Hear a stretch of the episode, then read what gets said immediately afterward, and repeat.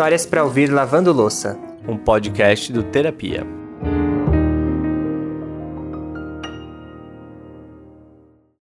Mais uma terça-feira e a gente aqui com uma história para te ajudar a acabar com essa louça aí na sua pia. Bora vencer essa louça que você deixou acumular que eu sei, hein? Hoje a história é uma daquelas que faz a gente repensar crenças que vamos construindo ao longo da vida. O nosso episódio vai falar sobre luto. É sempre um tema muito sensível de se abordar, mas como vocês sabem, são nesses assuntos mesmo que a gente gosta de meter as caras para trazer uma boa reflexão. É isso mesmo, Ale. É sempre tempo para a gente ressignificar algo que pode nos ajudar a viver melhor, né? É isso. Hoje a gente vai conhecer a vida da Carol. Mesmo só com 23 anos, ela já passou pela barra de perder o pai e a mãe em momentos diferentes e ainda ter dois filhos no meio de tudo isso. Como vocês podem imaginar, foi muito difícil, mas ela tem alguns ensinamentos para compartilhar com a gente. O luto ele nos ensina e nos amadurece e ele é necessário. E eu recomecei é, porque todo mundo precisa recomeçar, a vida nos empurra e vai nos empurrando, e se a gente não não dá conta, acaba que a gente mesmo se perde. Preparados para conhecer essa maravilhosa da Carol? Minha buchinha já tá cheia de espuma. Então bora lá. Eu sou o Lucas Galdino. E eu, Alexandre Simone, e esse é o Histórias para ouvir lavando louça. A Carol nasceu em Bagé e até os 10 anos teve uma vida super tranquila junto com os pais e a irmãzinha de 2 anos. Mas foi aí que, sem nenhum aviso prévio, a vida trouxe o primeiro baque. Meu pai estava jogando futebol né? E teve um infarto aos 40 anos. Então foi uma morte muito de surpresa. E lá naquela época, a minha mãe ficou viúva com 35 anos, eu fiquei com 10 e a minha irmã com 2. Então lá naquela época, eu assumi uma responsabilidade é, para ajudar a minha mãe a criar a minha irmã. Eu me coloquei nesse lugar. Mesmo tão novinha, a Carol se viu na posição de cuidar da irmã junto com a mãe. Ela até comenta que depois de mais velha, a mãe começou a pedir a opinião dela para tomar as decisões em relação à vida da Camille, de tanto que ela participava. Mas o que a Carol não esperava era que apenas seis meses depois da morte do pai, a mãe fosse diagnosticada com uma doença crônica, chamada doença de Crohn. É uma doença inflamatória que pode afetar qualquer parte do trato gastrointestinal. Ela é séria, mas ainda é possível a pessoa ir se tratando e conviver com isso. E foi o que a mãe da Carol fez. Elas foram se apoiando nos anos seguintes, mas pelo tanto de coisa que aconteceu, e acho até que por um mecanismo de defesa infantil, a Carol não se permitiu vivenciar o luto do pai, e os anos foram passando. Até que oito anos depois a Carol teve outra surpresa, e o nome dela é Bernardo. Eu tinha 18 anos quando eu descobri que estava grávida, não foi planejado. E até então eu conheci meu companheiro com 16 anos, né? Que é meu companheiro até hoje. E nessa, nessa gravidez eu acabei desenvolvendo é, síndrome do pânico e, e, ansiedade, porque a maternidade ela me, me assustou, né? É, eu, eu tinha um, um, problema nos ovários, fazia um tratamento e era aquela história, não, para engravidar vai precisar fazer um tratamento.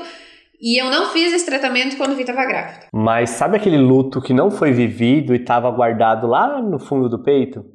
Pois é, ele apareceu. Eu não vivi o luto do meu pai como eu vivo hoje o luto da minha mãe.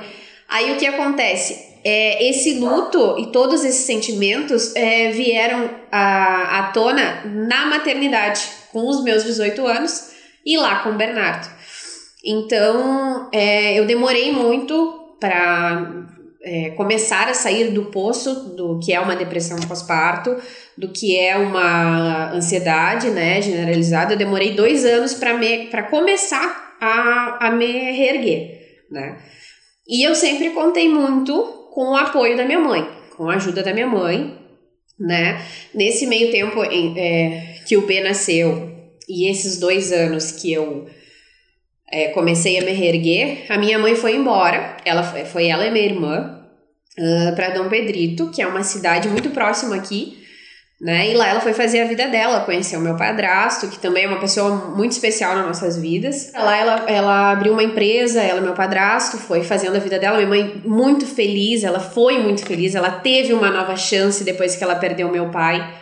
Então ela, ela montou a, a, empresa, foi muito feliz, ela fez novos amigos, virou uma nova mulher, sabe? Você foi mágico assim para ela esses seis anos dela lá. E acho que a própria mãe da Carol já é um baita exemplo de que é possível sim juntar forças para seguir a vida depois da perda de um amor tão grande. E isso não significa esquecer a pessoa que partiu, né? Pelo contrário, é a gente honrar a passagem dessa pessoa que a gente vai continuar amando, talvez de um jeito diferente, mas sempre em nosso coração.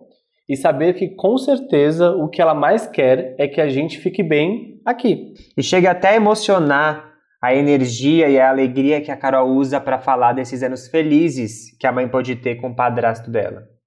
Ela conta também que, mesmo longe, elas nunca se afastaram. Pelo contrário, conseguiram ficar até mais próximas. Era ligação de bom dia, boa tarde, boa noite. Muito bonitinha, né?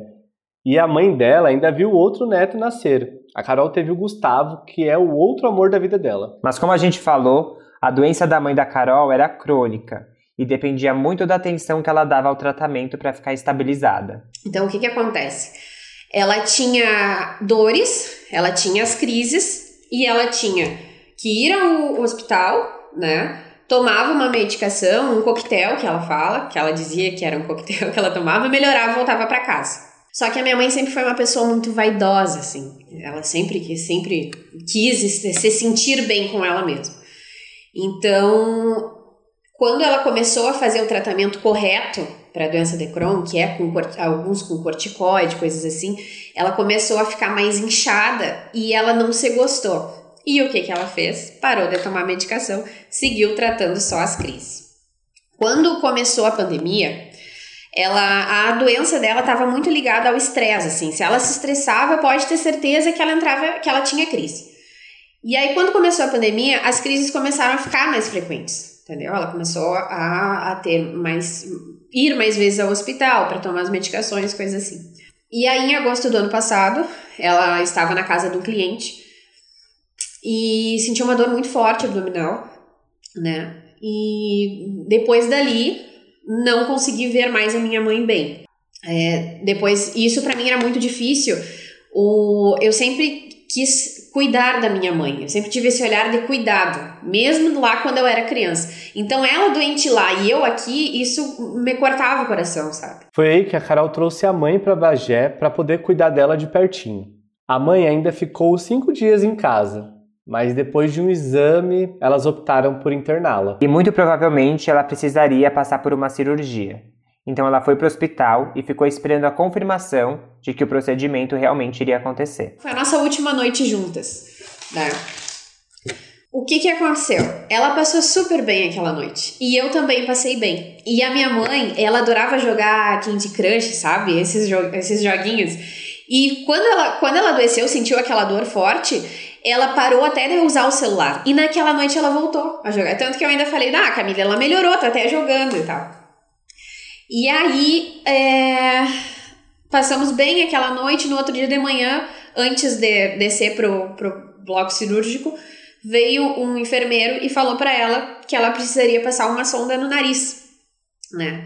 E eu disse para ela, mãe, tu já usou, já usou essa sonda? Ela disse, não, Carol, nunca usei. E ela tava na, na cama de hospital, assim, eu sentada naqueles banquinhos mais baixos, então conseguia falar olho no olho assim com ela. E aí eu disse para ela assim: "Mãe, tu tá com medo?" E ela olhou no fundo dos meus olhos e disse: "Não, Carol, eu não tô com medo. Eu só não quero mais sentir dor." E aí ela disse: "Tu tá com medo?" Eu falei: "Não, mãe, eu não tô com medo. Mas se tu me ver chorar é porque eu não queria que tu tivesse doente." A situação da mãe da Carol era bem complicada. Ela teve uma perfuração na parede do intestino. E mesmo a médica que estava atendendo ela, que era especializada na doença, não tinha uma resposta de pronto de quais procedimentos precisavam ser feitos. Ela precisou ser colocada na UTI para aguardar a resposta do corpo e aos poucos ir decidindo os caminhos do tratamento. Para piorar a agonia, ela testou positivo para Covid, então não podia mais receber visitas. A Carol ficou fazendo a ponte entre a médica e a família, e ela tentava ser a voz que trazia algum otimismo para todos, inclusive para os avós. Mas, gente, é uma situação que consome muito da nossa energia ficar nessa, nesse vai e vem de informação, né?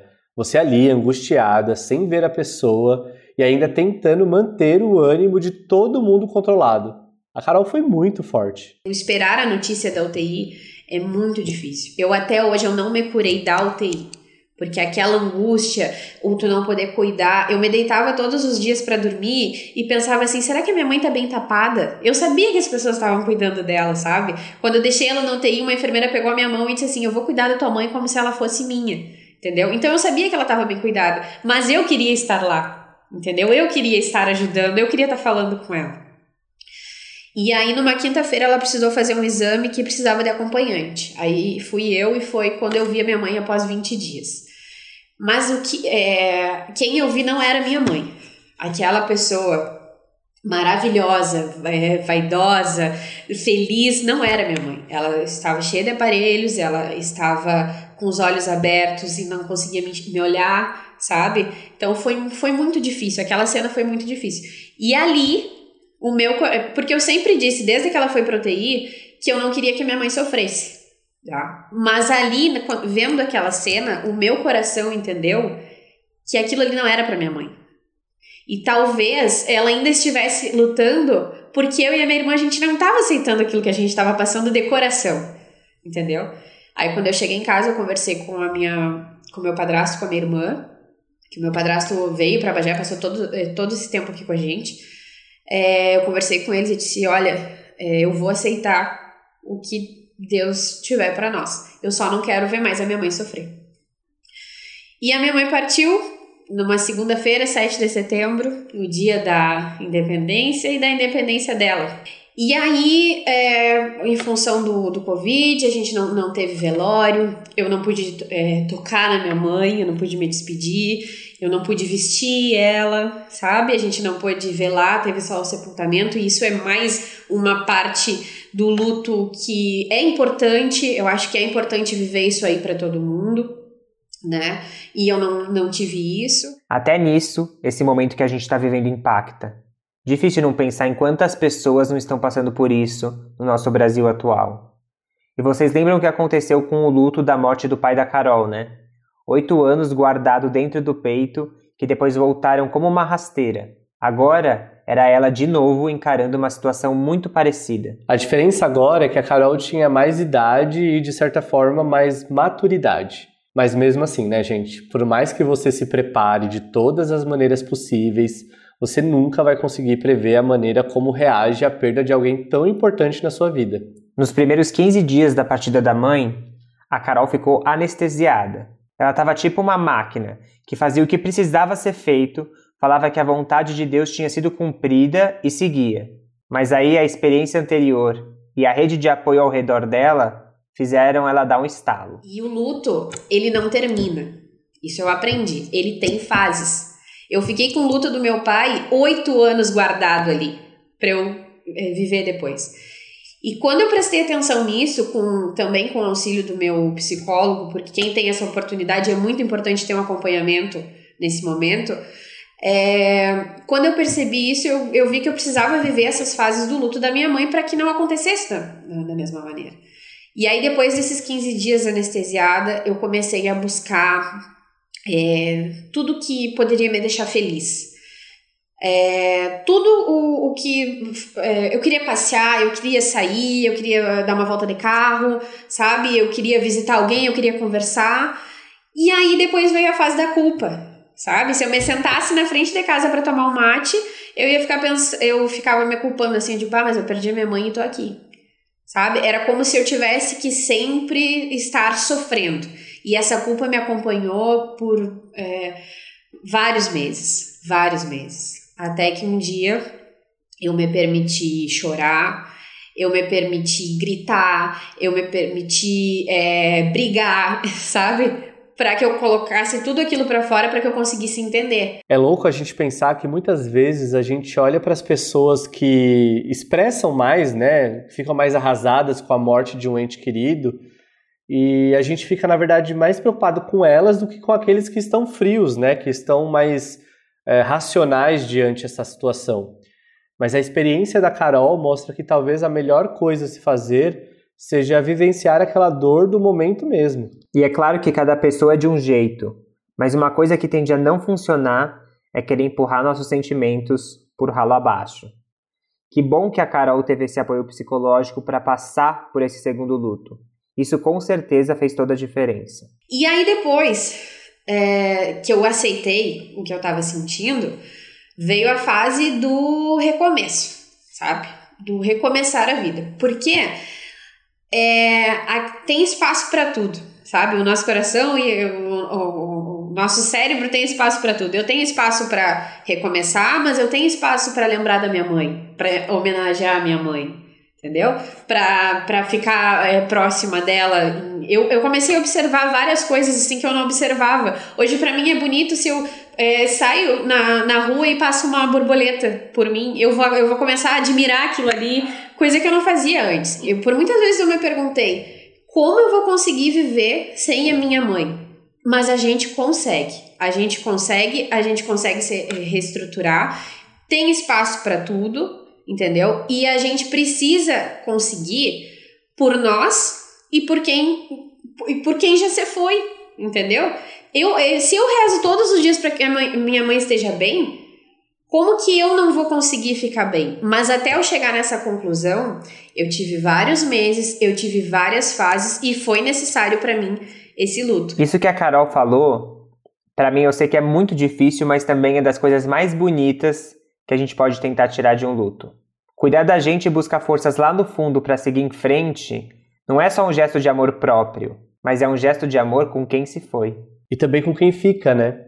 Eu tenho certeza que a Carol não vai ser só uma ótima mãe para os filhos dela, mas também vai ser uma baita companheira para a irmãzinha de 15 anos, que mesmo tão novinha já passou por muita coisa e que inclusive agora está morando com ela, além dos dois filhos da Carol. Ela até brinca que ela se espelha tanto na mãe e esteve tão presente já na criação da Camille que às vezes ela sabe o que falar para a irmã porque ela lembra o que a mãe falaria.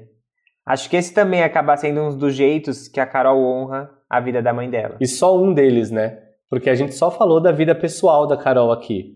Mas em meio a tudo isso, ela ainda encontrou um caminho profissional que ama. É, eu sou confeiteira e abri um espaço físico para mim nesse, nesse meio tempo. Aí troquei o meu logo.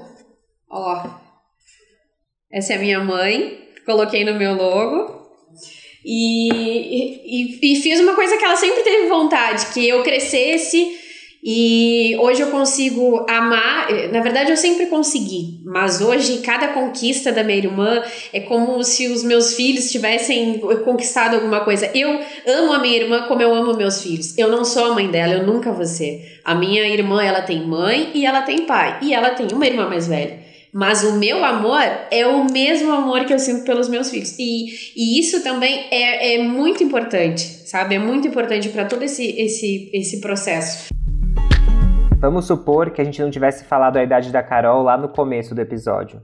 Alguém em sã consciência falaria que essa mulher tem só 23 anos? É impressionante a maturidade na fala dela e a maneira como ela consegue indicar caminhos para a gente superar uma situação tão difícil como o luto. Até no tom de voz da Carol é possível a gente perceber o quanto ela enxerga a felicidade na vida, né? Eu, eu amadureci muito cedo, é, fui, fui mãe, mãe nova, é, tenho muitas responsabilidades muito nova, entendeu?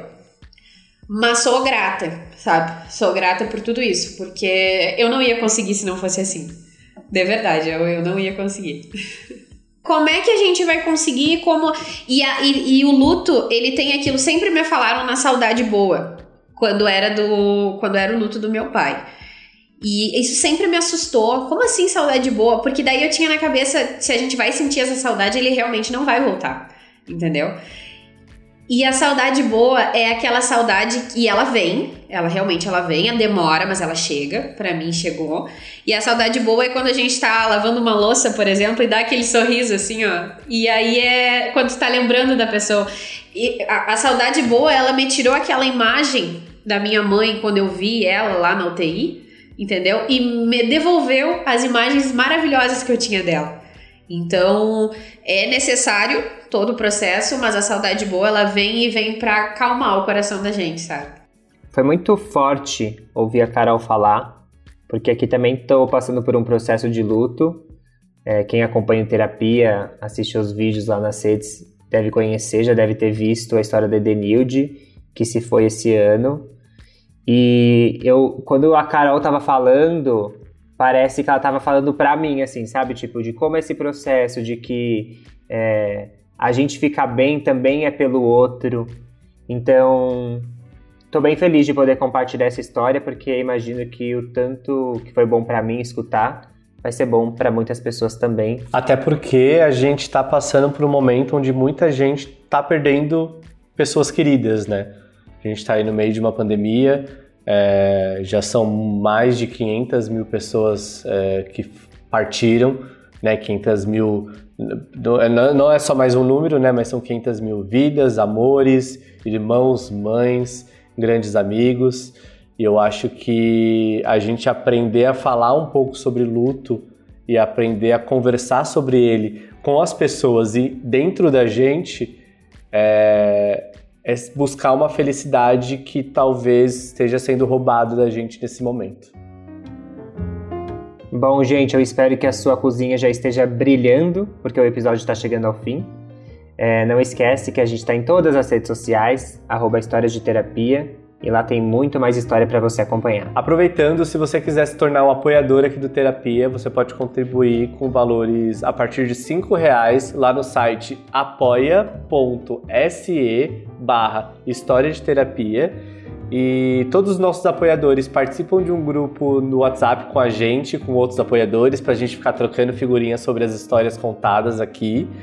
E também recebem com antecedência né, e exclusividade os vídeos do canal e também as histórias contadas aqui no podcast Histórias para ouvir lavando louça. E para mais informações, tanto sobre as histórias contadas aqui, quanto para o Apoia-se, ou até mesmo para enviar a sua história para a gente, é só entrar no site historiadeterapia.com que a gente está lá esperando por você. Um beijo. Beijo, até semana que vem.